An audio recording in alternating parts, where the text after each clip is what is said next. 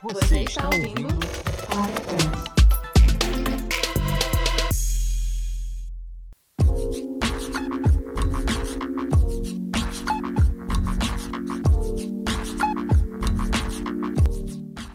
Se tem uma coisa que a quarentena trouxe para nossa rotina, é a possibilidade de ficarmos muito tempo expostos aos nossos próprios pensamentos. E aqui no Rant isso não foi muito diferente. O episódio de hoje é para falar mal de alguns comportamentos observados nas redes sociais e aliviar a pressão dos profissionais de marketing e pequenos empreendedores. Já perdemos a conta de quantas vezes já batemos em fórmulas prontas. Esse foi um dos motivos do Rant Marketing existir: tocar a real do mercado através de gente que faz o mercado se movimentar. A frase pronta de LinkedIn não encontra muito espaço nos conteúdos que a gente publica. Pega sua timeline no LinkedIn, no Instagram, no Twitter. Eu tenho certeza que você vai passar por alguma publicação do tipo Como sobreviver na crise, ou algum curso ensinando a passar por um dos maiores perrengues da humanidade da maneira mais suave possível. E antes de ficar frustrado com toda essa anormal onda de positividade, cabe a pergunta: quantas vezes o seu influenciador favorito já sobreviveu a uma pandemia? Por quantas crises de proporções parecidas com a crise de 29 o seu coach especialista em ações de alto impacto já passou? A questão aqui é a seguinte, e a gente já repete isso desde o primeiro episódio: não existe fórmula mágica para sucesso.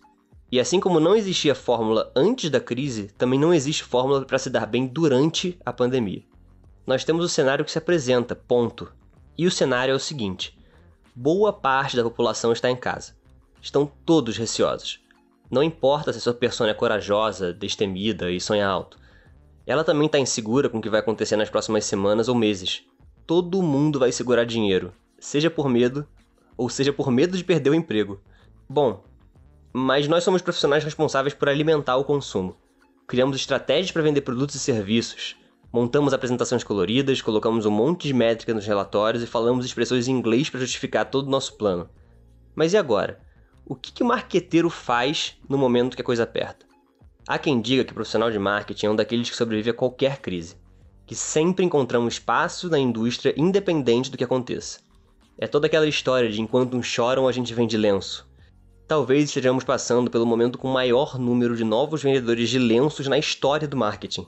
Do que depender do publicitário, vai ter lenços de tudo quanto é tipo para as mais diferentes modalidades de choro.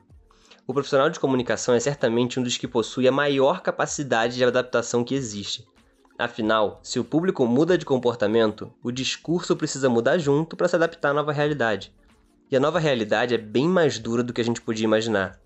Em tempos de falta de perspectiva para a próxima semana, tem gente vendendo futuro para o próximo mês.